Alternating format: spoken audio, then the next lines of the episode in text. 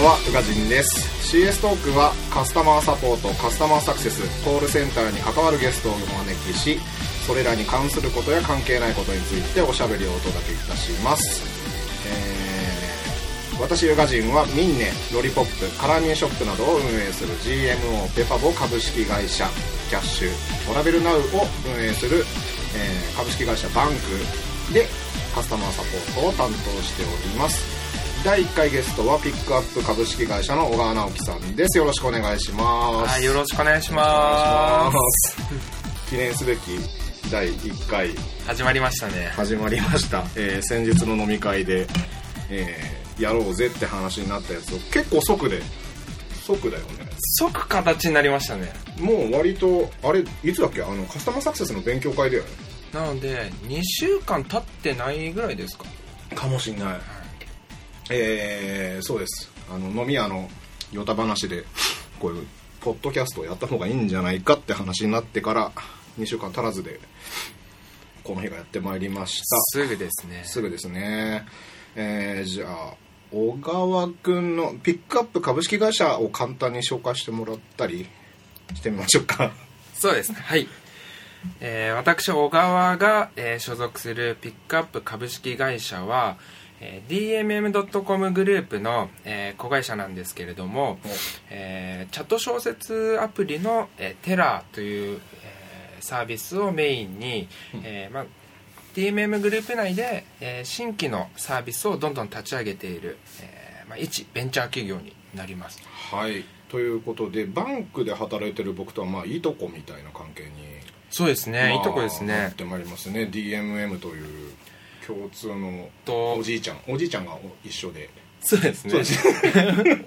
でもなんかそれ小田君に前言われた時にあの俺がバンクの顧問に就任した時にあの小川君が「いいとこですね」ってコメントをフェイスブックにくれた時に、言われてみると小川君ってすげえいとこっぽいなって思った。それすぐ言われましたよね。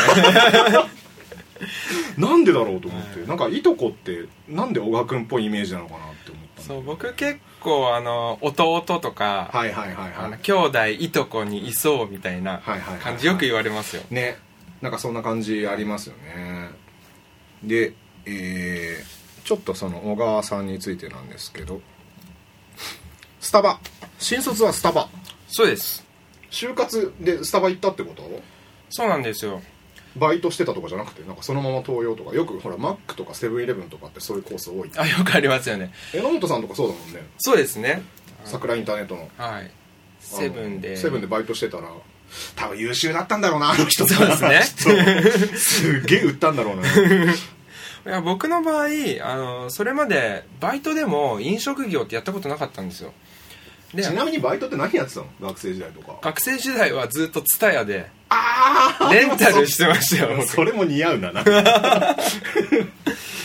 そうなんです。僕あの大学時代、ん。あの英語専攻しててでずっと教師になりたかったんですよ。英語教師に。それはまた後でちょっとそのくだり、まあそうですね。多触れる分ことになるかな。ツッコミどころあるかと思うんですけど、はいで僕ずーっと教師になりたくて、うんあの教育実習とかも母校行ったりとかしてたんですけど、まあ、そこでなんかあの教育実習行って、うん。これ違うなってことに気づいちゃって。それなんなんなの？なんかこの生徒たちの感じが思ってたのと違ったみたいな。そういうこと？そういうことじゃなくていや僕結構真面目だったんですよ。うんうんであの僕なりたい教師像みたいなのが金八みたいな熱血あの生徒に真面目に向き合って、もうなんかこう生徒の人生を背負うぞぐらいなうん。感じで思ってたんですけど教育実習行ったらあなんかこれ先生聞くことないからあれかもしれないですけど、うん。あのなんか教えてもらってた先生とかがやっぱ教育実習行くといるじゃないですか。はいはいはい。ですごい尊敬する先生とかと同じこう土俵に立ってみると、うん。なんかすげえ適当だなと思ってて。ああなるほどな。でなんか抱いてたこう理想と現実ってこんなに違うんだみたいなショック受けてなるほどでね、まあ、教師僕違うなと思って。でそっからもう遅れて就活とかしだしたんですけどそこにたまたま友達に誘われていった説明会とかでもう心わしづかみにされたみたいな感じですねまあ、スタバスタバはスタバは新卒の心をわしづかみにするんだろうねきっと。今思うと、ん。あの全員わしづかみするんですけど、でもなんか結構その頃から理想とかビジョンとかなんかそういうのがすごい好きというか、うんうんうんうんうん。なんかそれで説明会でもうここしかないみたいな形で受けたら、まあ、そのまま受かっちゃって。で店舗マネジメント。そうですね、うん。スタバであのコーヒー作ったりレジやったりってあいうのをや何り飲食って割と若いうちに店長みたいになったりとかするの？店長ではないのか。そこも店長までやったんですけどうん。一応まあなんかこう優秀なやつは23年とかでなるし、まあ、長い人はこう、まあ、10年とかで店長になる人とかもいるし、割とそこら辺バラバラなんですよねそういうところもでもちょっとなんかすでに CS っぽいね。そうなんですよ。キャリア論みたいな、はい。ねでその後ロコンドはい、29歳ですね。ロコンドに転職したのが。うん。あじゃあ結構5年以上いた後に転職をそうですしたんだ。そうです7年弱いてんでまあ30代目前でなんか自分のキャリアとかこう見直した時にスタバはもちろんすっごい好きだったんですけどうん。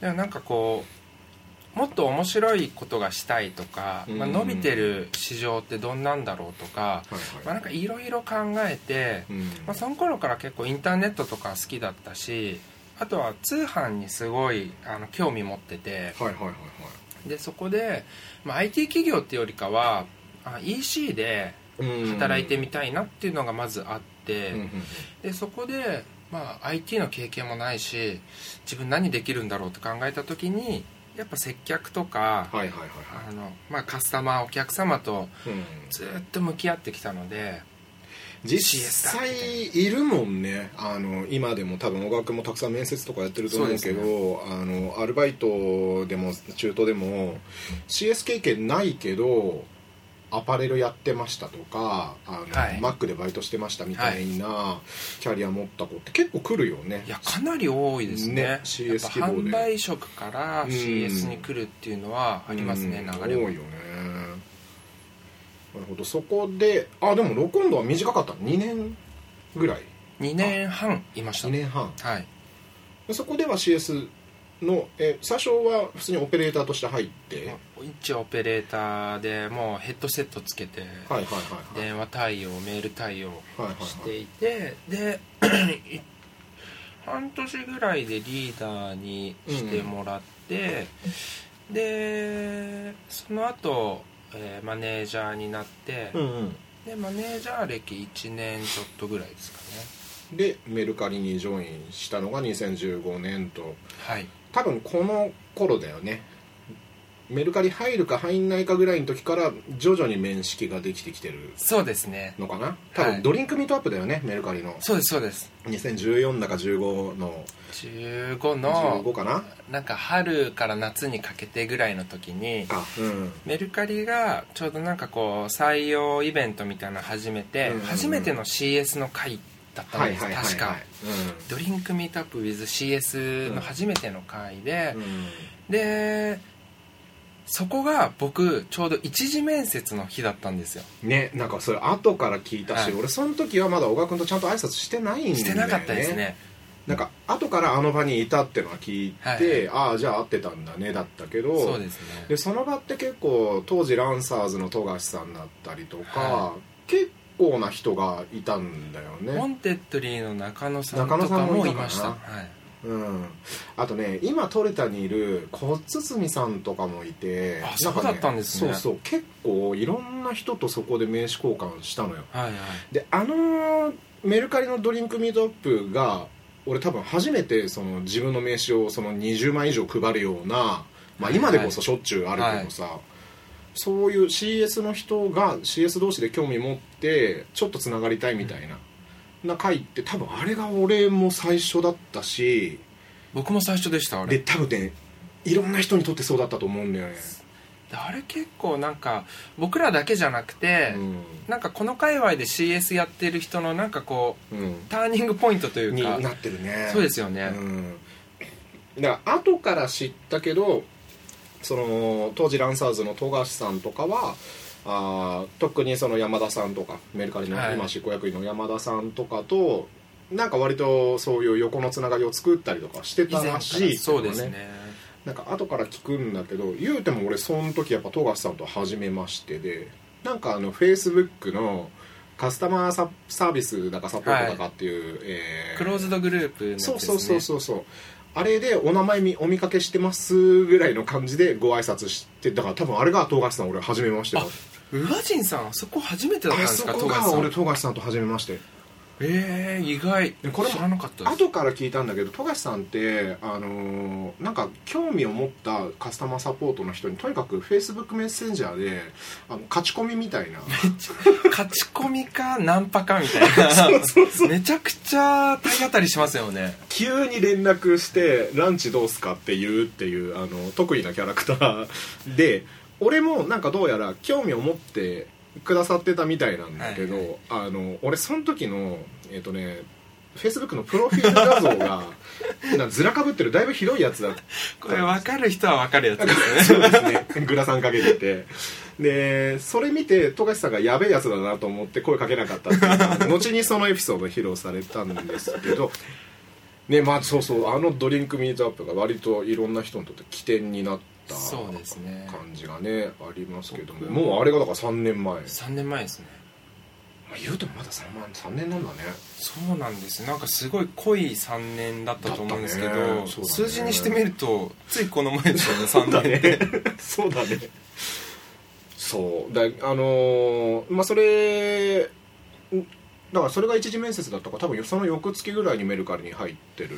そうですそうですでえっ、とあそこの場で、えー一次面接をしてでまああの富樫さんと名刺交換して、うんうん。で富樫さんから速攻ランチ行きましょうみたいな。いいなあ俺誘ってもらってないな その時。ロコンドですか？えー、聞きたいですみたいな形うん。でその時いろいろ全デスクとかもろもろ教えてもらってで「いやロコンド頑張ってますよね」みたいな話なんですけど「いやうん。僕実はメルカリに移るんですよ」みたいな話とかをしつつ、うん。そうですね、えー2015年の8月にうん。入りました。メルカリに。多分そのえだから入ってすぐでしょ？CS ジャム立ち上げたのって。でも言うても半年以上そっか年明けてから？2016? 2016年の5月が最初の回だったんですよ。あそうだっけ、はい。あそうか。結構経ってたのか。結構経ちましたね。うーん。それが、えー第1回その CS ジャム、まあ、今も続いて続いてるん続いてますね。そうだよね。う、ん。あれの第1回ゲストが僕でそうです。第2回がペアーズの安信さん。いや第2回が、えー、富樫さんです、ね、富樫さんか。第3回が安信さん安信さんです。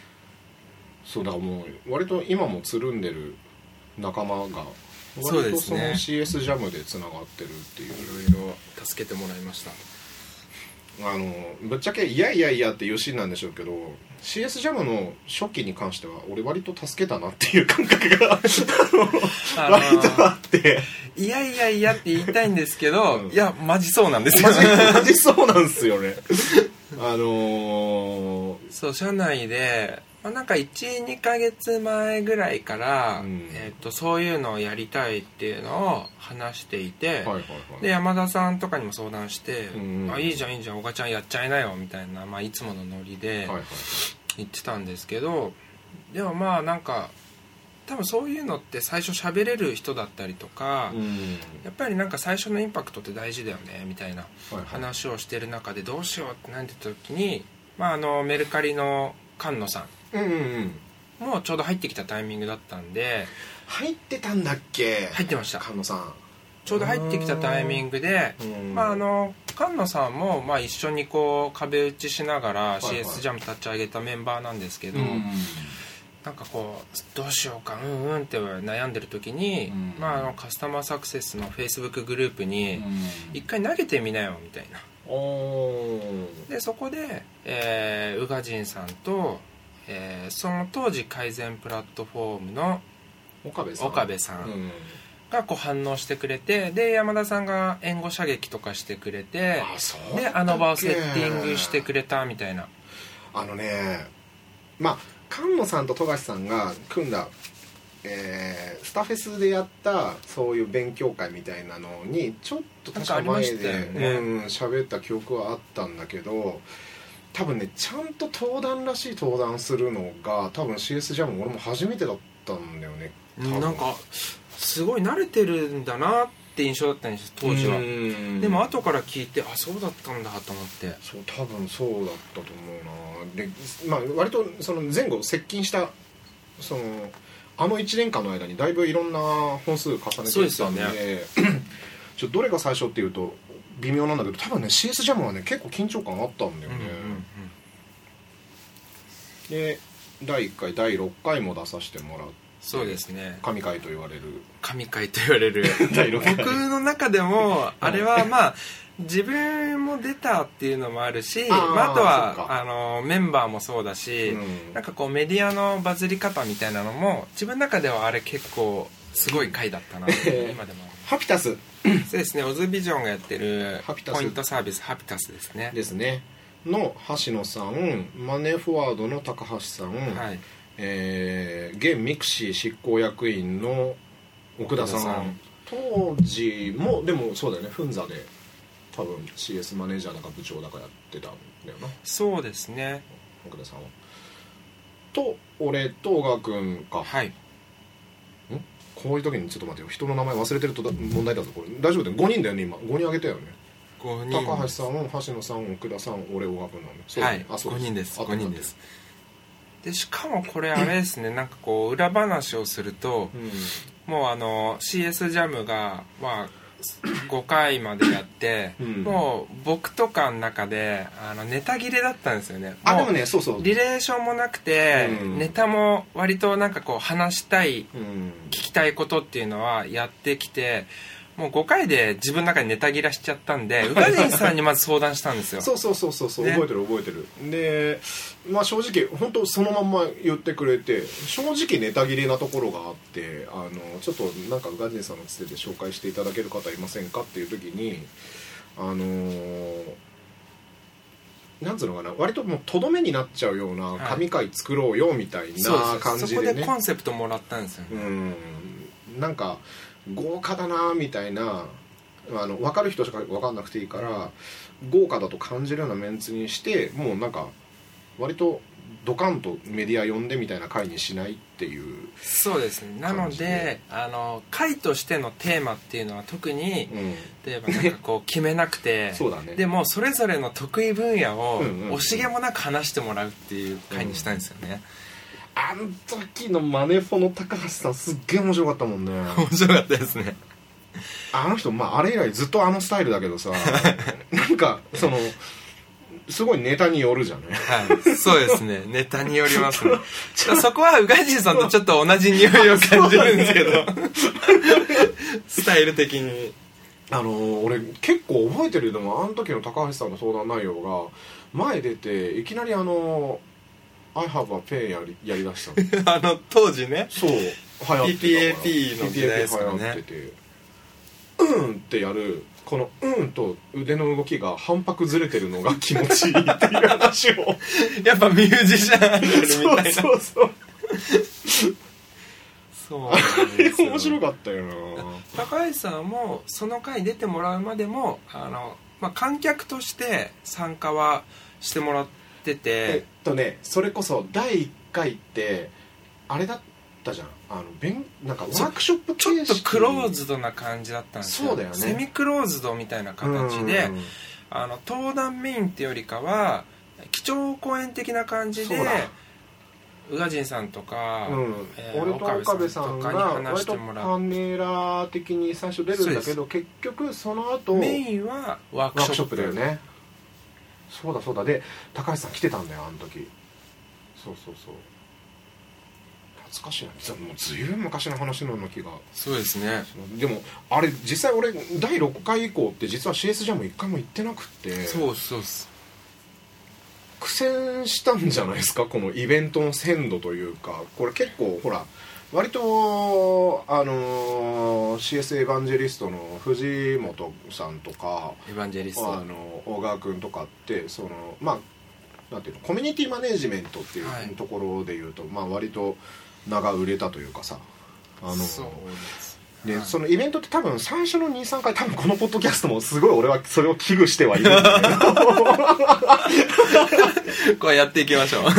あのやっぱ実際さ第11回とかさ、はい。第24回とかの時に、どの鮮度でいられるかって結構想像するともう本当鳥肌が止まらないよねもういやー相当苦戦はしましたね、よ、そうだよね。最初の6回とかはさまだなんかこまあうね。し話してないから新鮮なトピックがやっぱあるじゃないですか、うんうんで仲間もあのなんだろう多分好きな順に呼んだりとか、ね。名な順に呼んだりとかってできるし、でそうやってっちゃった時にやっぱ第十数回目とか結構しんどいよね多分ね。しんどいですね。で新しく毎月そんなに新しい人に出会えるかっつったらそんなわけもないし。さ、うんうん。これ実際どうどうだった？えメルカリ退職したのは？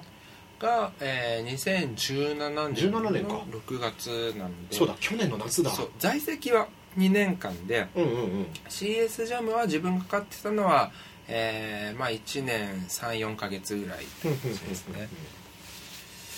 当初はもう月1でやってたんですよ。だよね。で、えー東京仙台それぞれ、えー月に1回ずつ。そっか仙台でもやってた仙台でもやってましたえ仙台ってどどうだったの？だってそのいわゆるさまあじなんか俺が自分をタレントというのもおかしな話だけどさそのあまあこう誰もが知るとかね。界隈では、あ知ってる知ってるみたいな、なんか割と知ってる人は知ってるよみたいな人すらも仙台とか福岡だとさうん。ねえなかなかいないよね。まああの本当はいるのかもしれないけどそういう人とクリティカルにつながれるかっつったらさ。そうやっぱ地域の土壌は大きくて、うん。やっぱ東京本社、えーまあ、地方のこううんうんうん。拠点うんコールセンターっていうような構図ではあったんで、そうだよね。まあ、メルカリだと CS 文脈でいうともう仙台が中心というかうん。だったんであれなんですけど、まあ、周りにもやっぱりこう名だたる IT 企業だったりとか、うん。IT じゃなくてもあの大きな企業のコールセンターっていっぱいあるんですけど、うん。やっぱりそのコールセンターコンタクトセンターっていう、まあ、ムードがあったのでなかなか出てこなかったりつながりにくかったりとかでもそうありそうますね。これ結構このポッドキャスト始めようの話の、まあ、ここ1か月ぐらいその小川君含むいろんな仲間たちと話してきた流れとすごくそのなんだろうに通じる話だと思うんだけど、はい。あの 言うても俺たちだってここ3年なわけじゃん、はい。この横のつながりを楽しんだりとかそね。の知見をお互いでこうシェアしたりとか、はなんだったら結構転職激しくなってきたりとかって、はい。ここ3年ぐらいなんだよね、うんうん。でそれまではやっぱりカスタマーサポートとかってなんかやっぱりその個人情報を取り扱う部署っていうところもあるんだけど、はいなんかやっぱ下手なことを外に言っちゃいけないのではないかっていう外に言っちゃいけないっていう確信はないんだよね。そうですそうです。ルールもと、まあ、企業によってはもしかしたらあるのかもしれないですけど、うん。特に明確なルールとか業界のこうなんだろう暗黙のルールみたいなのもうん。特にないんですけどないんだよ。暗黙の雰囲気みたいなのはそうそうそう。あったかもしれないですね。あったんだよね。でこれっていまだにまあ 俺たちそのウェブ業界の CS っていうところはだいぶこう溶けてきた東京に関してはかなり溶けてきたしそ,、の影響を受けて、えっと、福岡とかは多少あのペパボの福岡支社とかもすごい張り切ってその辺はうん。やってるし、メルカリさんもそうだしそうですよね。あのだいぶ輪がうまく広げられるのかなって期待がある中でもやっぱり地方のコールセンターはいアウトソーサーさんとかはなかなかこうまあ開くメリットが少ないっていう事情も多々あるんだと思そうんですすけね。どやっぱ事業会社とアウトソーサーの区切りは明確にありますね。あるよね。だから割と似たような仕事をしすごく頑張ってる人がたくさんいるはずなのに、どうしてもその札幌から生まれたスターとかさ、ん。なんか福岡から生まれたスターとなかなかこう知り合えないっていうところがねはい割とあってそうそうあのちょっと話飛んじゃうんだけどそんな流れでこの間大阪でイベントがありましたよと。そうですね。はい。来ましたね。あの CRM デモコンファレンス、えーリクテレコムさんがやってらっしゃる、えーイベントと、まあ、それが行われるからいろんな人が来るよっていうんで桜インターネットさんが、えービアバッシュ、はい。CSBBO CS ビアバッシュ大阪。はいがその前の晩にあって 東京から信じられない数の人数がですね行きましたね。出出張もしくは自腹はい。で、えだって東京組だけでピックアップからピックアップは4名行きました。4名ね全員連れてきました。でアイケアで会ってる。アイケア富樫さん。アイケア東川さん。であとメルカリから山田さん。山田さん。えーまあ、それこそバンクから、からえー長谷君が来てでグッドパッチから片山さん来て。はい。あれまだいたよね？あれそんなもんだっけ？東京だとそれぐらいね。まあでももうこの時点ですでに10人ぐらいになってるっていうね、はい。で福岡から LINE さんも来てたりとかね。来てましたね。うん、だからやっぱデモコンに行くだけだとなかなか出張の理由にならないんだけど、はい。2プラスアルファぐらいまで行くと出張の理由になるあっていう。なりますね。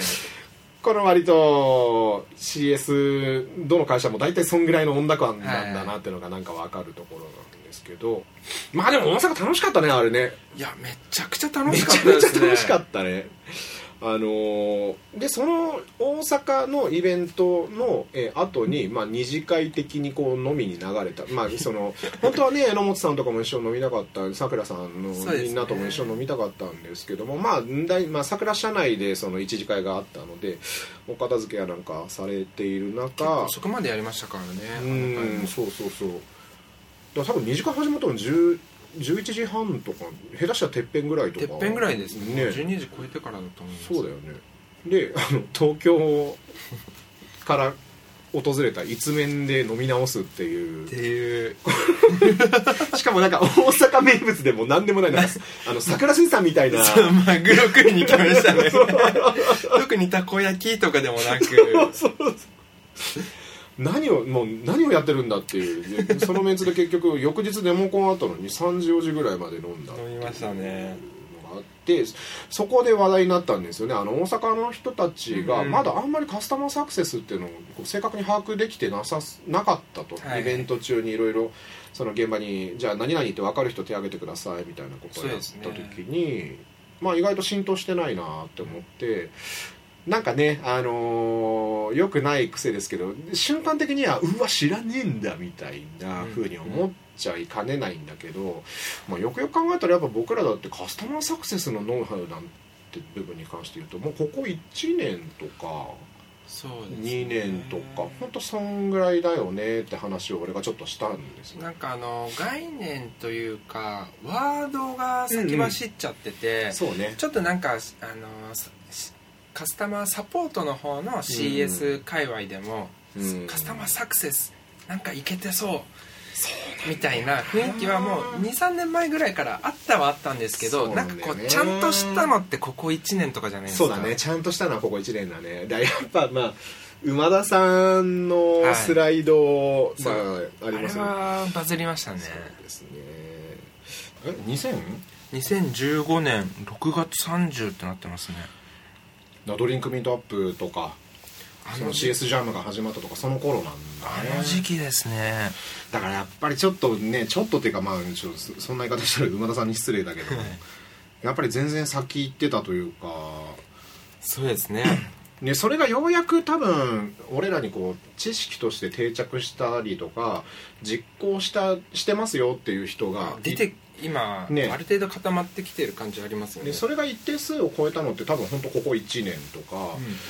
多分カスタマーサクセスナイトって、はい、あれ発起人誰なの？あれ発起人はあのバンクの長谷田さん、ん。あとはスマート HR の高橋さん。あの二人です。あの二人か。はい。なるほどね。僕第1回行ってるんですよそれ、うんうんうんうんまあとりあえず CS ジャム始めて1回目終わって、でそれぐらいの時期になんかこう CS のイベントとか都会ないのかなとかって。あはいはいはいはい。って時にちょうどやりますっていうのが出て、あじゃあこれ行こうよっつって。じゃあ俺多分たまたま行けなかったんだな。俺俺もその時こういうイベントないのかなっつってすっげえ探して。あそうだったそれこそそそれで CS ナイト行って、はいあのトレタさんとかさそこで桜インターネットの榎本さんと榎本さんですね。超絶仲良くなるっていうのがうんあったわけですよ。でそうそうあの話戻すとその、まあ、カスタマーサクセスってつい最近ですと、あのだから結局その知らないのみたいな感じで偉そうにしたところで、実際じゃあ言うてる俺たちだってその東京都内で行われたイベントで生情報としてその長谷君だったりとかあのスマートの高橋さんとかああいう人たちから教わったり、馬田さんのスライド見たりとかって、うん。本当ここ1年ぐらいでこう割と深く知ることになったわけですよ。だからこれ逆に考えたら俺が札幌住んでたら絶対に手に入れられなかった情報だと。いやー本当そうだと思いますよ。そうなんですよね。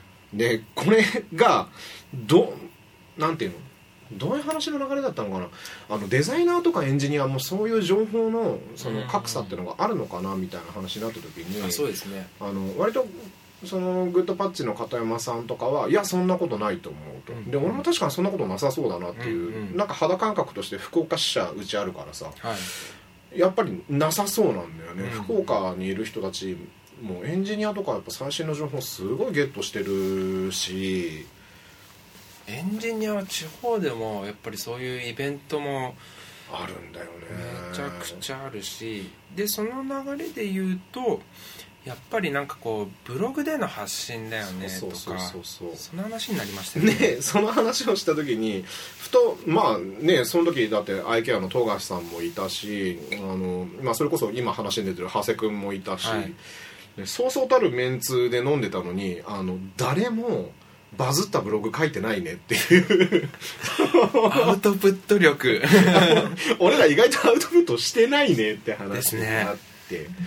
でちょっとやっぱり CS 業界、まあ、横のつながり楽しいのは楽しいって、うんもう楽しいってことは分かったしもう仲いい友達もたくさんできたしそろそろ ちゃんとあのウェブ業界の人なんだからウェブでアウトプットしようぜっていう。ね っていう話になりましてで割とその話の延長線上でまたな次の飲み会次の飲み会ってなってった時に、あのポッドキャストどう？っていうのをスマートの高橋さんが言ってくれたのが、きっかけですね。えーこのポッドキャスト、えーこれから有名になる CS トークの始まりだったと。まさしく。そうですね。新しい試みですね。いやでもこれ意外と喋れるなっていうね。ですね。ですね割と今楽しくなってきて。いやめちゃくちゃ楽しいです。最初ちょっと不安だみたいな話ありましたけどね。第1回特有のこの不安。しかもあ今ですねあのーそうだ。言い忘れた、えー渋谷スタジオペンタシティサイド店からお送りしておりますと。はい これ実はねこのスタジオ俺10代の頃にオールナイトで入ったりとかですね。ああじゃあまさしくバリバリやってたそうそうそうそう。あでもそれで言うとまだ宇賀神さんのその経歴はここで話してないですよ。あそっかそっか。これでも俺のその経歴知らない人あそっか。でも小川君がこれからフェイスブックでシェアしてくれるとそれを知らない人も聞く可能性があるんだね。はい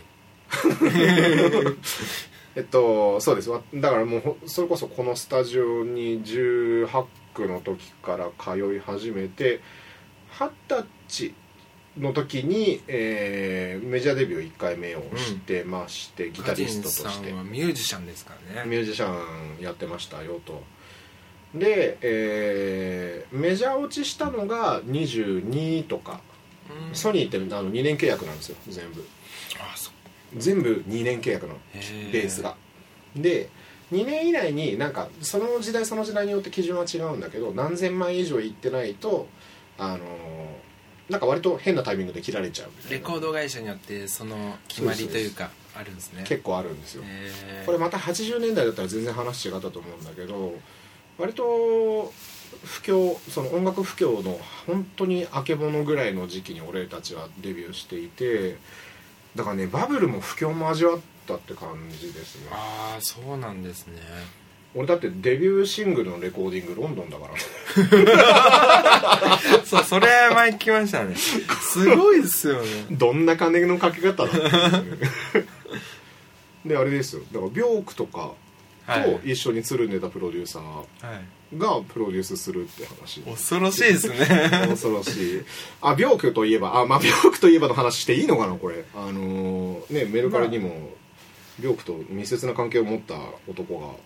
多分日本でビョークあいつって呼ぶのあの人だけじゃないですかね。あの人だけなんですよ。あのビョークのツアーにそれこそ帯同したりとかビョークに見初められてリミックスもしたんだっけ彼そうですね。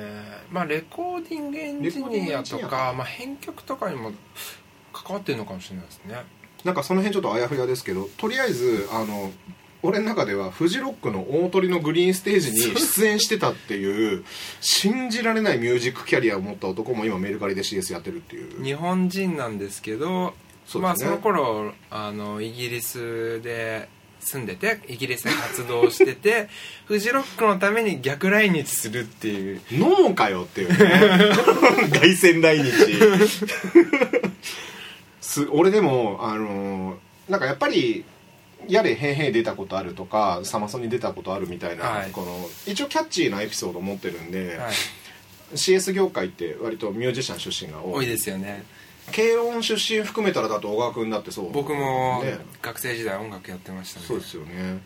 でまあ割とコールセンターとか行ってもまあ結構な活動してる人が多い中、はい。でそんなになんて言うんだろう、まあ、たまにすげえなっていう人いるんだけど、はいなんかあの圧倒的に自分よりすごいキャリアの人って出会ったことなかったんですけど そのメルカリの岩田君に関しては、あいつすげえ注文細かいんですよみたいなことを聞いた時にあビョークのことあいつって言ってる。言ってる今名前言っちゃいましたあそうですね。はい、えーこれはこれはどう処理したらいいのかな？P 入れた方がいいのかな？まあ大丈夫か？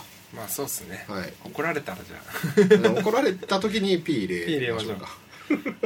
いやでも彼はあの本当ビジネススキルもあるしコミュニケーション力もあるしすげえ仕事できるんですよ。人望も厚いし。なのにうん。あのおごりがないんでうん。その過去のキャリアとかも聞かないと言わないんですよ。うん。で僕だって病区についてやってたらん。もうまずそっから話しますもん。で彼それなくてうん。いろいろ掘ってった時に普通にさらっと出てくるんでそこもさらになんかやばいって思うポイントですよね、なんかやっぱさもう地頭みたいなそのなんていうのかのこのかっこよさと頭良さの中間ぐらいの何かのこのはい。良さはいが結構ずば抜けてるじゃないあの人。ずば抜けてますね。だってさそもそもその時代にそのイギリス住んでたってもうその時点でなんかちょっとかっこいいじゃんなんか。かっこいいですよ。でなんかそのそれこそ彼ってメルカリ入る前グーグルだっけ？違う違そう。うマイクロソフトか。いやグーグルですね。でその前がマイクロソフトマイクロソフトでしょ？マイクロソフトグーグルメルカリ、はい。えどんだけかっこいいんだと でマイクロソフトの前がそのビョークとそうだよね。かエンジニアやっててどう言ったら MS いけんのみたいな。これだから CS ミュージシャンにとっては結構憧れルートですよね、はい言ってみたら。あじゃあもうこれいつかやっぱこの CS トークであそうだね。回はねうん。やらなくちゃいけないですね。はちょっと呼びたいですね、CS ジャムの1回目ってうん宇賀神さん、まあ、はいその改善プラットフォームの岡部さん、うん。であとメルカリからは岩田が出てたんですよ。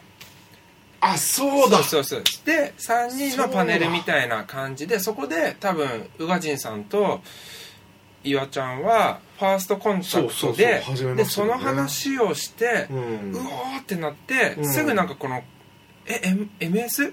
あじゃああいつ知ってる?」みたいな話になって飲みに行ってましたよね。そう行った行った。3人で。久しぶりにその生鍋ってい。う当時 MS はいで CS やってた男と久しぶりに会って、だから結構この回はやっぱねミュージシャン多いよねっていう、そのうちバンド組めるんじゃないかって思うんだけど。いやできますよ。ただ深刻なドラマー不足。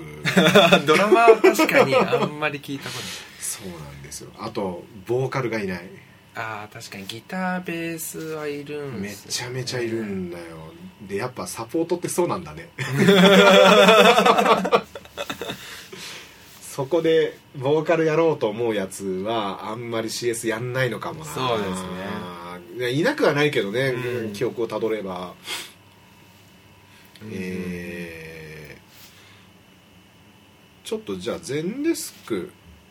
はい。あその前にあれあれ話す？あのトラベルナウ。やっぱり時事ネタとしてまさに今日ですね。まさにそう。まあだこれちょっと皆さんがお聞きするタイミングがもしかすると1か月後とかになっちゃうかもしれないけどこれ収録してる本日が6月の28えー、2017年の6月28日にキャッシュが。2020 2017年の6月28日にキャッシュがローンチされてると、はい、であの騒ぎが起きた、はい、鮮明に覚えてますよ。はい。あのインパクトは。でそれからちょうど1年を迎えた本日トラベルナウがローンチということでですね。このストーリーの描き方が秀逸ですよね。うん。なんかでもね結構いろんなところでやっぱり言われるんですよ。もう、ん。俺もキャッシュで働き始めて2ヶ月3ヶ月ぐらいが経過していてみんなキャッシュどうキャッシュどうって聞いてくるの、でそもそも顧問って何やんのみたいな話をまあよく聞かれてまして。いやいやいや何もやってないよみたいな感じの回答しか今 できてないんですけどあの一つこの3ヶ月で明確に感じたのが、はい。やっぱりこの50人程度のその規模感のバンク全体でってことですよね。そうですそうです。ご今50名前後なんですよ。それでも年始から比べても倍ぐらいに増えてる、ね。うん。でこの勢いのスタートアップしか用いないであろうパッションみたいなものは、これ多分ね300人とか500人の会社が欲しがったところでもうそれはちょっと多分的外れなのかなって思うはい。ところがあってまあでもピックアップもそうだよね。こ50そうですね。僕が6人目7人目ぐらいでうんうんうんうん。入っていて半年で80名近くなりましたね。そっかそんないったか。はい。80近くいった。来ましたこの100の壁っていうのが1枚あるってよく言われていて、でもなんかそのなんていうのかな100名にたどり着く前の段階ってまだ一枚岩でいられるっていうかそれこそ退職者が思い出せるぐらいしかいなはい。いぐらいの状態ってこういう熱なんだなってのを体感できたっていうのが俺は最大の収穫だと思ってるんですよ。宇賀神さん言ってましたもんね。言ってます言そこってます。ここが一番そのトピックとして話せるところで言うと一番でかいなと思うんだよね、だから今朝はバンクに出社したんですよ。9時半とかはい。10時前ぐらいにバンクに出社してで目の前で記者会見が始まりましたと。はい。その時に、まあ、ちょっとあんま詳細言えないですけど、えー割とオペレーシオペレーションチームも大変な作業が待ち受けてる。と、うんうん。でそこそれに向けて構えてたんですね、はい。でまあそれが一通りブワーってなって記者会見終わってメディアの方も皆さん帰られて、はい。でまあ仲間だけになった社内であの、まあ、その時点でまあもうだから10時論リリースで、はい。えー12時とかはい。13時とかそのぐらいの時点で三本社長があのちょっとみんな聞いてっつって「マジでお疲れ様、本当にありがとう」っつって「無事終わったね」っていうなってうわーってなってる雰囲気とか、で 割と三本さんらしいなって思ったのが、はい。あの俺のツイートさもう今500ぐらいツイートリツイートされてるぜ。さすが俺たちだなって言ったこのうん。さすが俺たちだなっていうなんかこのフレーズがこれ多分確かに三尾さんっぽいかも。ぽいでしょ？で誰にも刺さる一緒に働いてる人間だったら誰にも刺さる。特にうおーってなりますねそれ。多分一緒に頑張ったって実感がある人であればある人であるほどなんかうおーってなるだろうなと思って、あーやっぱこういうところはその、まあ、三本さんならではの部分も多々あるし、はい。あのーやっぱ1年程度もしくは50から100以内ぐらいの会社特有の熱でもあるし、うんなんか例えばこういう良さをペパボに持ち帰ろうと思ってもこれはちょっと違うのかなって思ったよねっていう。規模感とかフェーズとかもそうですそうです、んフェーズの違いっていうのうん。をすごいなんかね意識するようになったっていうのが割とここに3ヶ月で学ん僕がもらったものっていうのはそれだったなって思ってたりするけどそれあれ？だってさあの小川君がメルカリ辞める時点ってメルカリって何人ぐらいちょっと正確な数字は覚えてないですけど、うん。全 USUK、まあ、うん。他国の、えー拠点とか日本も、うん。えー仙台福岡、まあ、全て含めてで確か500600ぐらいだったと思うんですよ。当時の記憶でいうと。だから多分今の、えーリブセンスさんとかさくらさんとかの規模だよね。もうそうなってくるとね、なるそっからさでもピックアップ行った時とかってやっぱ多少そういうものってなんか感じるところとかってやっぱりあった？いやありましたよ。やっぱり？やっぱりなんか僕もその、まあ、メルカリは会社もサービスももちろんすごい好きだったんですけど、まあ、個人のビルとしてうん。やっぱりなんかこう小さい組織から大きくしてみたいとか、うん。まあ、ゼロから自分たちで1を生み出してみたいっていうところがあって、うん。まあ、ピックアップにあの移ったんですけど、うん。やっぱその当時はその少人数ならではうんっていう、まあ、もちろんカオスもはい。カオス具合もあったんですけど、やっぱその熱量とか、うん。そのなんかみんなで一緒に向かってるぞ感っていうのはやっぱ桁外れなものありましたね。小さいからこそ。これはさあるはあったはずなんだけどね。メルカリにもそれこそ俺で言うとペパボにもあるはずだし、まあ、もちろんそうですね。客観的に見たらむしろあの人数にしてしっかり企業文化を守って、うんうん。イケイケの雰囲気を保ってる会社の方なはずじゃん。いやペパボさんもそうだしメルカリさんも今でもうん。カルチャーとかね雰囲気勢いは変わらないと思いますね。そうそうそう。なんかそこはしっかりあるはずなんだけどそれでもやっぱりこのスタートアップじゃないと感じれない何かっていうのはあるんだなっていうのはどっちが優れてるって話じゃなくてね。はいはい。これ全くそうではなくてあのただなんか一長一短があるっていうのはなんかこう肌で感じれたっていうのは結構貴重だったりするよね、カルチャーは当時からブレなくて、うん。規模が大きくなってもフェーズがどんどん進んでいっても変わんないと思うんですけど、うん。なんか音楽的に言うとバイブス？あの時のあの瞬間のバイブスじゃないですか。でもね確かにあるかも。あの、ちょっと音楽例え始まるとこれだいぶ面倒くせえ話になっちゃうけど。ちょっと僕言っちゃいましたね。いや言っちゃいましたよ。禁断の領域にでもなんかさそのファーストアルバムじゃないと出せない何かってあるじゃん。やっぱ名盤だったりしますからねそうなんだ。あのので売れた後の方が当然いいエンジニアと組むし、い、あのいい音になるしでそういう人たちって大体才能があるから、はい。新しい領域にぶち込んだりとかするんだけど、なんかやっぱさそれこそ俺好きなところで言うとベックとか、えーそうだなまあ、ガンだガンズローゼスとかまさにそうなんだけど、大好きですもんね。大好きなんですよ。あのファーストアルバムにこう何かをなんかもうちょっと説明のしようのない魅力を残してしまったところがちょっとあると思ってて、まあ、ベックはそこをうまくその進化させるのがすごく上手だった人だと思うけど。ね。一枚一枚進化がすごいですすごいじゃんあの「メロゴールド」ってファーストアルバムって、はい。ルーザー以外が結構しょうもない曲が多 多いんですけどあのしょうもない曲たちが俺は本当になんかねこのなんだろう可愛いというか、はい。は い俺が可愛いっていうのもおかしいのよこれ作り手が言うことだ なんかやっぱねルーザーのイントロとかにはこの時代が変わったきっかけみたいな音がすると思うんだよね、おいいフレーズです ももっといいものをたくさん作ってるけどねベックは。うん。だからっていう意味ではあの今のペパボーとかメルカリさんを例えるにはすごくベックってのはいい例えなのかなって今思ってちょっと気に入り始めてるこれ多分ずっと使います。よ あのーそんなバンクに入ったったきっかけもあれですよ。サクセスナイト。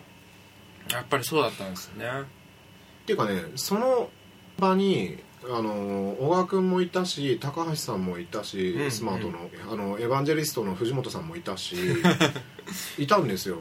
あの、うん多分六本木で CS そのサクセスナイトやった俺がねサクセスナイトに行けなかったのあのー二次会打ち上げから来ましたね。ちょっと忙しかったっていうあれで。そうそう行ってでラムだけ本ちゃん出れたのかな確か。あ出てました、うん。えーであともう一人ぐらい連れてきたのかな。かな？なんかメンバーの方が参加されてて、ちょっと DMM オフィスでオフィスっていうか DMM の会場で開催してて、隣の六本木の、まあ、こうバーで打ち上げをするっていうところに宇賀神さん来てましたよね。そうそうそう。なんかすごい覚えてる覚えてる。でそこで俺あんま長谷君と面識なくって、まあうん。あの彼は一方的に僕のことを知ってくれてたみたいなんだけど、ねなんかなかなかその挨拶のタイミングがなかっただか俺が覚えてなかっただかで、あのその時に、まあ、ご挨拶ちゃんとはい。初めてした時に、あのすげえかっこいい名刺渡されて黒くて光ってるやつですそうそう銀文字違う違うあの、ね、彼はねレインボー文字なんで初期面だからあれですよね、はい。あのラメの。ラメの。でもうホストみてえじゃんこれみたいな話をして まあそれでちょっとこう打ち解けて、うん。多分なまあちょっと誰かと3人とかでずっと喋ってた時に俺がペパボが去年あのー、1年間ミクシーの奥田さんに顧問に CS に入ってもらっていて、でその時の奥田さんにやってもらったことっていうのはすごく感じが良かったし、うんうんあのー俺もああいうことやってみたいんだよねって話したら「あーマジっすか?」って話になっうん。て、で割と長谷君もそのいい人いたらタイミング問わずとりあえず抱き込んどいた方がいいっていうはい。考え方でいたようなので、まああのちょっとそう思っていただいたということで、えーオファーの話が進んで、はい。バンクで一緒に働きますという話になりましたと。で割とそれが表立って表現されたのが一緒に受けたインタビューで まさにインタビュアーが 藤本君だったんだけど、ね。はい、あとスタークスの大そう大塚さんと。そうそう。でスタークスさんがやってるあの CS ジャーナル。CS ジャーナルっていう、うん。新しく立ち上げたメディアですもんね。そうですね。見ましたよ。CS ジャーナルもまたこう人選がいいよね。新鮮いいですねあれやっぱ藤本さんのセンスがししっかりなんてういうの、ん。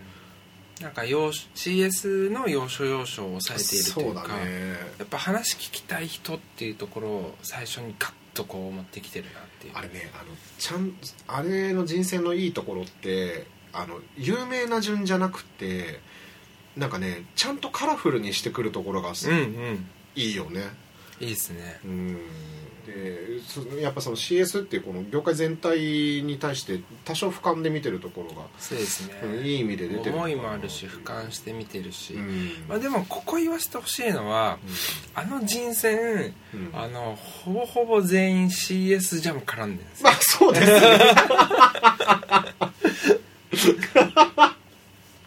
そうですね。あー第えっとね第1弾が、えーメルカリ山田さん。山田さんで片山さん。安信さん俺長谷君？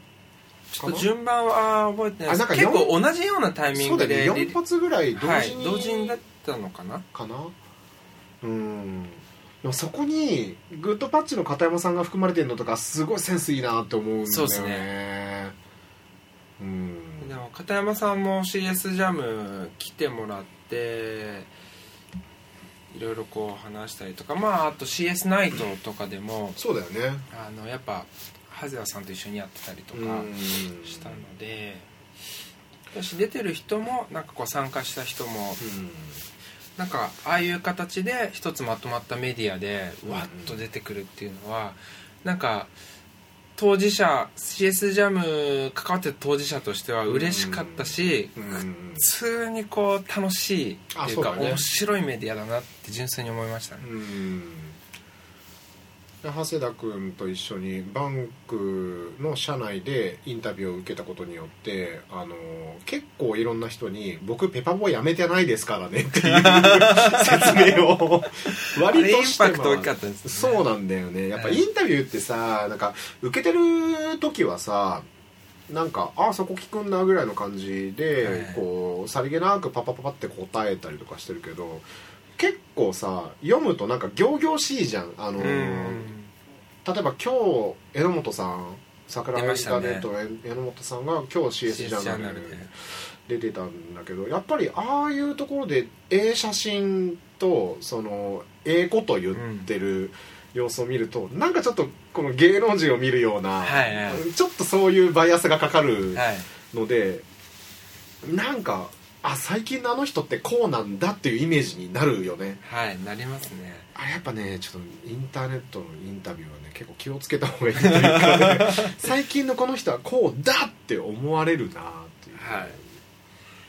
いやでも僕やっぱりあの CS ジャーナルすごい今好きなメディアで、うん。でやっぱりその宇賀神さんと長谷君の,、うん。あのバンクの回とか、はいはいはい。回というか記事はなんかまあもともと飲んでる時とかもああいう話は聞いてましたけど、うんやっぱこう体型だって、うんあのギュッとこう要素を詰め込んで改めて読んでみると、もうすごい納得だったり共感だったり、うん。あとめちゃくちゃ勉強になるなっていうことがめあってあれはなんかこう読んでる人とかも楽しいし、うん。なんかすごいあの価値のある記事とかメディアだなっていうふうに純粋に思いましたね。これ結構だからそのポッドキャスト始めるっていう話の時もあのそもそもはね俺がね対談本が好きだっていうはい。くだりがあったんですよ。飲みの会話の中に、はい。でそんな対談本が好きな僕ですからもちろんインタビューも大好きなんです、はい。大好物。そもそも対談って俺もう中学生の頃から対談好きで、えー、吉高文彦というですね出た出た。あの筋肉少女隊のギタリストが「プラムっていう音楽雑誌であのずっと対談コーナーを持ってて、俺それそこでほとんどジャパメタのバンドの名前を知ったみたいなことがあって、小川君も結構対談好きみたいな話だったっけ？その時。そうです。やっぱり音楽好きとかっていうと、うん。やっぱ対談じゃないですか。そうだよねだからあの音楽雑誌なんてさあんなテキ音楽好きがなんであんなにテキスト読めるんだっていうぐらいさ。だって大体本読まないじゃないですか音楽。音聞いてる人種なのにあの2万字インタビューとかで興奮するってあれもうインタビューだから読めるんですよ。だから結構生の言葉だから。そうなんだよねあのだ無駄な箇所も多分ちゃんとした論文とかに比べたらもう全然無駄な箇所ばっかりなんだけど、だ読みやすいんだよな、うん。だ多分ね音楽をかじったことある CS の人ってすっごい多いと思うんだけど、はい。そういう人たちにとって あの CS ジャーナルもすごく読みやすいし多分このポッドキャストも聞きやすいはずとそうそうそう信じている。このなんか普段だべってる感じとか、まああの CS ジャーナルもインタビューっていう形式を取ったりするんで言葉尻とか、あのワードのチョイスとかもはいはいはいはい。もうあの普段を知っている僕からすると、うん。もうその人の人柄そのものなんですよね。なんかもう頭の中で鳴るよね。そう。もう脳内再生されるんで。そういう意味では着飾ってもないなんか本当の言葉が出てるなっていうのは、そうね。めちゃくちゃ面白いですね、うんそう僕そうこれ結構伝えたいなっていうかすごい感銘を受けた部分でもあるんですけど、はいはい。その CS ジャーナルのバンクの会で、うん。やっぱ普段から聞いてはいましたけど改めてあの文字で見た時に、うん。やっぱ、えー少数精鋭で強いチームを作っていきたいっていう文脈と、あとは CS のキャリアっていう文脈がやっぱりすごいしっくりきたなっていうのはあってね宇賀神さんそのねあのスタートアップならではの熱量の話じゃないですけど、うんうんうんあとバンクさんってあの CS 部隊、うん。CS チームっていうものを持ってなくて、オペレーションチームっていう形でやっていてでそれはあの CS だけっていうよりかはもう、えー運営に関わることうん。全てをやって事業にこうインパクトを出す。うんうんらなんか CS だけやってればいいんだよじゃなくて、うん。サービス全てのことを知ってなくちゃいけないし、うん。まあ、それによってこう人をどんどんどんどんメンバーを成長させてなんかこう事業貢献ししていきたいみたいな。そうですね。ちょっと雑に言うとこんな感じだと思うんですけど。本当そその通りですね。あのどっちにしろ CS に対して熱量のある人っていうのが、うん。CS チームの中に現れてしまったら問い合わせの返信だけをするっていう、うんこのワークフローにはのは絶対飛び出るはい。じゃないですか。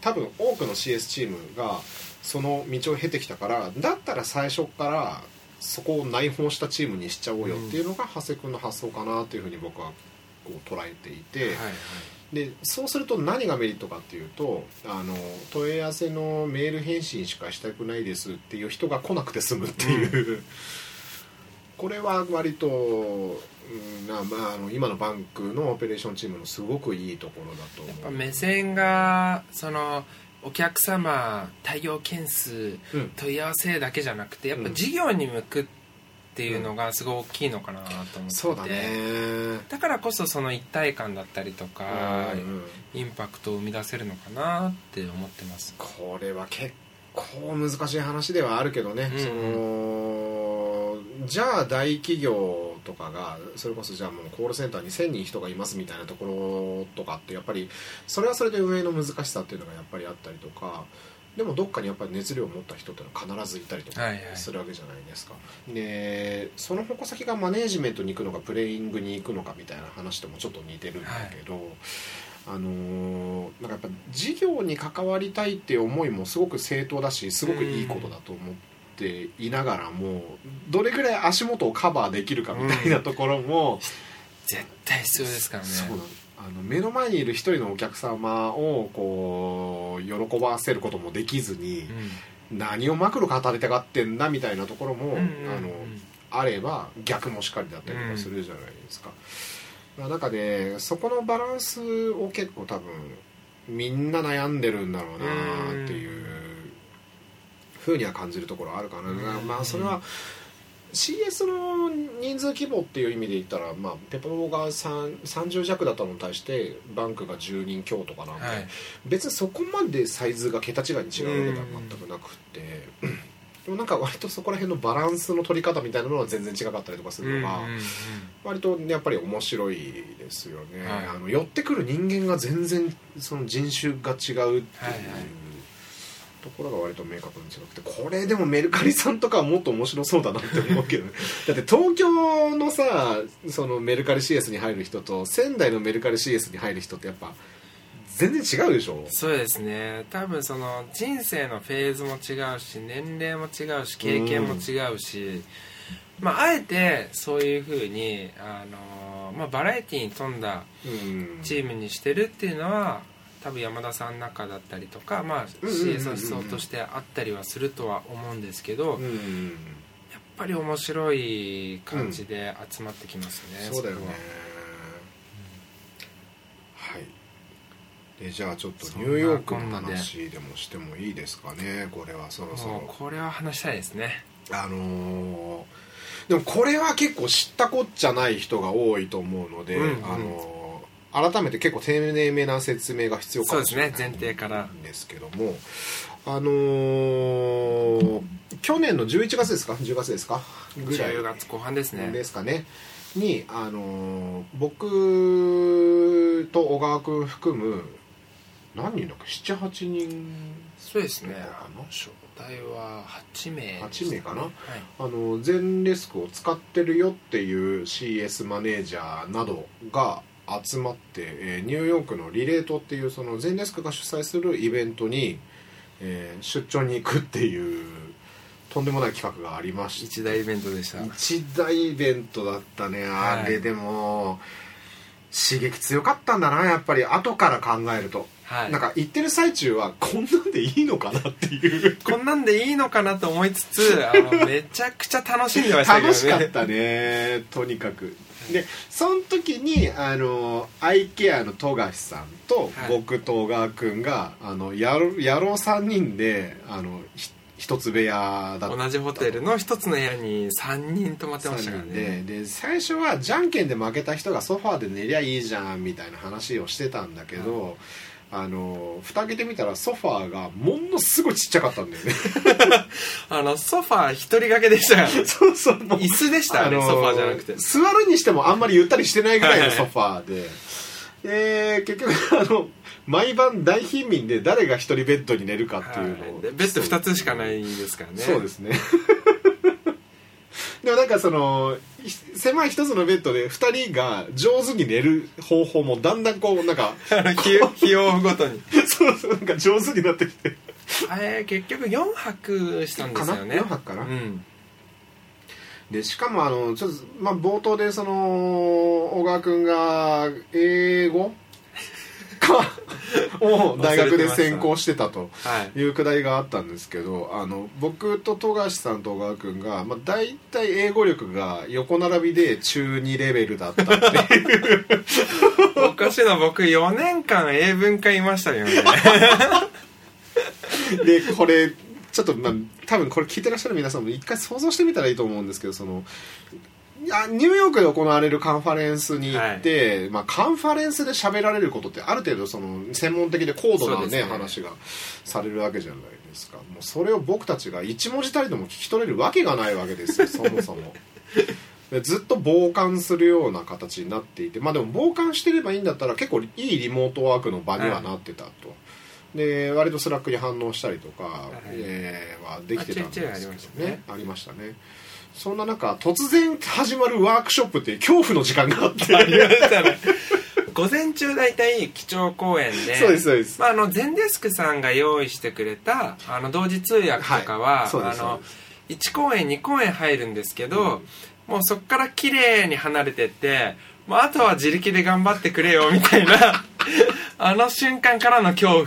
すごかったよね通訳入ってる時はみんなパソコンでこうメモ取ったりとか、あのこのワードよかったよねみたいなので、大体こう話の内容把握するんですけどまあいいご飯がランチが出ます、その後から夕方まで続くこの 56時間の何セッションものワークショップ。そう。でこのワークショップもあの程よいやつだといいんだけどやっぱりなんだっけな2日目かなんかに僕と小川君と三原さん三原さんは何で紹介したらいいんだろうもうちょっとあのあの人最近転職しすぎてなんて当時はロコパートナーズで旅行のサービスですね。その場合はサイバードかな。はい。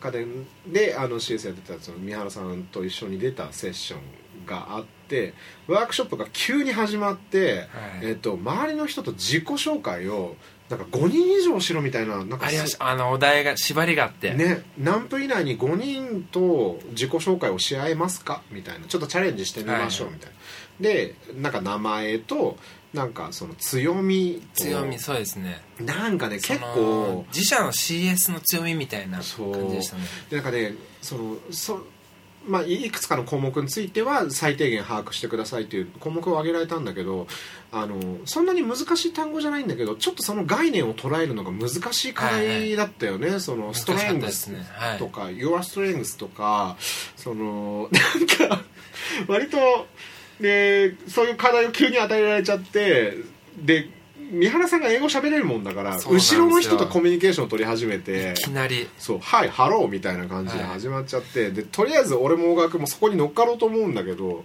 まあ、いかんせんその会話してる相手のその、ね、ニューヨーカーの方がはい。何言ってるか分かんないので、はいはい。えー結局前向いちゃいましたと、はい。でそしたら前の席のうとんでもないこの綺麗な、えーまあ、外人さんから僕声かけられちゃいまして「Hi hello」っつって。すっげえキラキラした笑顔で「Hi」みたいな。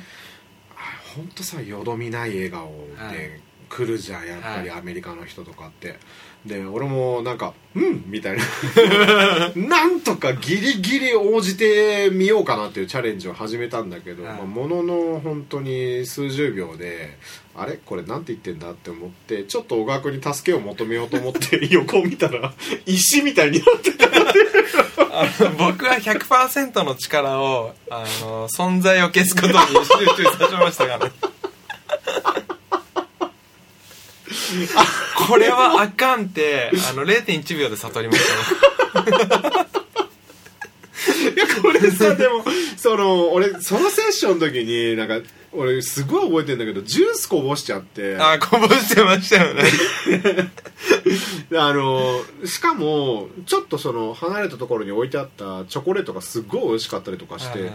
ななんだろうなんかもうねセッションどころじゃなくなっちゃってそのもう、はい。やっぱり喋れなかったショックはいと、そのジュースこぼしちゃったから拭かなきゃっていうのと拭きに行ったらすっげえ美味しいチョコレートがそこに置いてあったっていうことで もうなんかね一応そのやっぱり僕言うてもワールドワイドに通じるナルトの主題歌をやったことあるぞっていう自慢話を一個持ってるんで、言ったら「ワーオ!」言われた後にすっげえ言われたことが何言ってるか全然分かんない。多分あっちおおあれやってたのかみたいになってたと思うんですよね。全然聞き取れなくって結構英語力のなさにショックを受けましたと。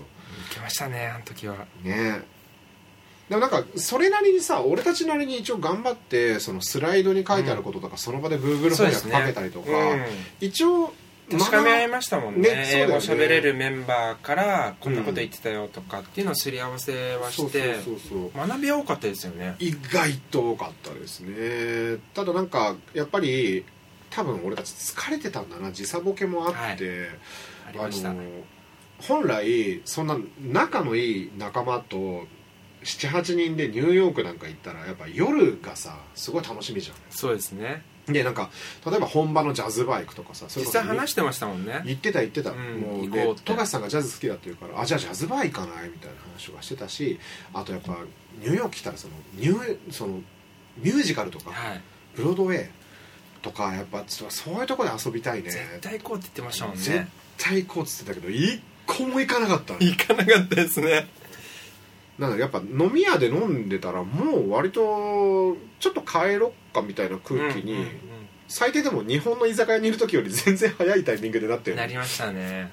でまあ夜中にちょっとねあのタイムズスクエアあたりでうろついたりとかもしたりとか、それこそそのん、えーマンハッタンじゃなくてあっち側なんて言うんだっけ？ブルックリン。あそうそうそうそうブルックリンの方にいた、えーメンバーの友達の家に遊びに行ったりとか、行きましたね。えーしましたと。まあだからあれでも今もっと楽しかったな。ぎもっと楽しめたはずだけどそうですね。ある程度現地交流も、まあ、そのブルックリンのうんうん。友達の家行ったりとか、現地交流もありましたけど、うん。やっぱりもっと楽しめたかなっていうのはありましたよね。いろんな意味で。それは本当思った、うんあのーで結局僕たち疲れ切っちゃって何をしてたかっていうと夜な夜な3人で大貧民やってたっていう。これは熱海かと。ありましたね。旅館かと。社員旅行かとまあもちろん大貧民する前に今日のセッションあれよかったよねとかえあれこうじゃなかったとか、やっぱ CS ってみたいな話とかいろいろましたね。しましたけど結局行き着くところは大貧民。大貧民だったね。あのー結局4泊分1人ベッド全部毎日僕が寝たっていうあの神がかった強さ出しましたね。いや俺ねそんなに強くないですよ ちょっと、まあ、こう言っちゃ本当失礼かもしれないけど富樫さんと小川君が弱くて。いやでも結局あれだあの全デスクの平井さんとかも入ってきてやったりとかしたじゃないですか、あのはいはいはいはい。当時リクルートライフスタイルだった恩田さんとかも入ってやったけど誰一人勝てなかったですからね宇賀神さん。まあまあまあまあそうね。でもあれもね最終的に最終日に僕がまた勝っちゃった時にもう富樫さんが眠すぎてゲーム中も結構寝落ちしてた。してましたね。で最終的に「はいもうじゃあ僕の勝ちですよ。もう僕一人ベッド行きますよ」っつったら「あいやちょ待ってください」みたいなもう喋れてなくて。最終的に「あのちょ一個お願いあるんですけど負けましたって言ってもらっていいですか? 」なんかよくわかんないロジックでいきなりぶっこんできましたよね。そう。でえ だって俺勝ったから一人ベッド寝るよっつって言ったら「いや一人ベッドはいいから、うん。ちょっと一回負けましたって言ってください」っつって「負けました」って言ったら「あおやすみなさい」っつって。気持ちいい顔で寝てましたよね。そのまま寝ちゃったんだよなあの人な。いややーでもなんか圧倒的に仲良くなれた感じしたよねあの時に。でやっぱそこに CS っていう共通言語があったのはやっぱ僕人生振り返った中でも、うん。あれはめちゃくちゃいい経験でしたね。あれってでも確かにさそうなんだよ。あのもうとっくにさその他社の同業仲間っていうところを飛び越えてもうとっくに友達と言えるような関係になっていて、でじゃああの昼間のその英語わかんない苦痛な時間がなかった方が良かったかって言ったらね、だって昼間もフリーの方がさ多分自由の女神も行けただろうし、あのーもっとブルックリンよりもっと向こうに行ったりとか、ね。もっとアメリカを満喫できただろうにそうだった方が良かったですかって言われたらあんまそう思わないよそうですね。だって言うてもこれだけ仲いいんで、うん。ちょっとニューヨーク旅行とか一緒に行かねとかって言ったら、うん。多分行く感じじゃないですか、うん。でもあれがなんかビジネスというか、うん。まあ、共通の全デスクっていうツールのカンファレンスっていうところにうん。一応ビジネストリップとして行けたっていうのはそうなんだよな。その高揚感ってあったんだよ大きかったですね。ねはい。でやっぱカンファレンスで語られたこととかのなんかやっぱり程よい衝撃はいというのかな、別にショッキングなほどかっていうとそうでもなかったかもしれないけど、うん。あやっぱりこうなんだとか。現地であのワールドワイドで見ても、あうん。日本で普段話していることとそんな遜色ないというか。それやね。うんあの感じはなんか改めて腹落ちしたというか、うん。なんかだから本当やっぱり多分これって60年代70年代の音楽とかでもそうだっただろうけど多分半歩もしくは一歩二歩あのはい。先を行ってるなっていう感覚はあったかもしれないけど、うん。でもなんか向かってる方向だったりとかが圧倒的に違うとも思わなかったし、あのむしろ2歩違うとは思わなかったよね。そうですね。